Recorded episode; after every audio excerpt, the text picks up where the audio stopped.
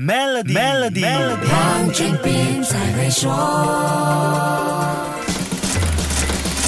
你好，我是黄俊斌。要跨越十亿美元估值门槛变成独角兽，startup 必须要具备不断创造价值的能力，才能够推动公司估值翻倍成长。技术含量、颠覆创新、行业属性是 startup 综合战斗力中不断翻新估值的其中几个重要因素。那么，哪一些领域或者行业是产生最多独角兽的呢？去年，金融科技领域 FinTech 是养出最多独角兽的，占的百分比是百分之二十一。也就是说，每五只独独角兽里就有一只出现在 FinTech 领域。这个领域在二零二一年获得的融资金额高达一千三百二十亿美元，占了风投总额的百分之二十一，比二零二零年的四百九十亿美元的风投融资总额增长超过二点五倍。去年，很多人发现通过投资和收购行动跟金融科技挂钩合作，效果比预期中好。很多公司也开始进军支付或者其他类型的金融服务，促使这个领域备受看好。如果你有留意，国内市场其实也出现同样的情况。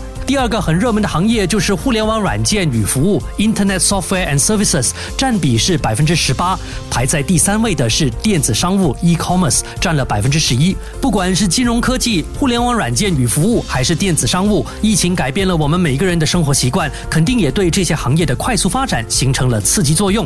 无接触支付、云端服务、网上交易，这些不就是我们这两年来的生活写照吗？还有另外一个投资热点领域就是健康科技，比如远程医疗、online 诊断、人工智能主导的药物开发、机器人手术等等。截至去年年底，全球医疗科技的融资总额已经超过了五百亿美元。那下一集跟你说一说全世界独角兽的分布情况，还有最老的独角兽是几岁了？守住 Melody，黄俊斌才会说。黄俊斌才会说。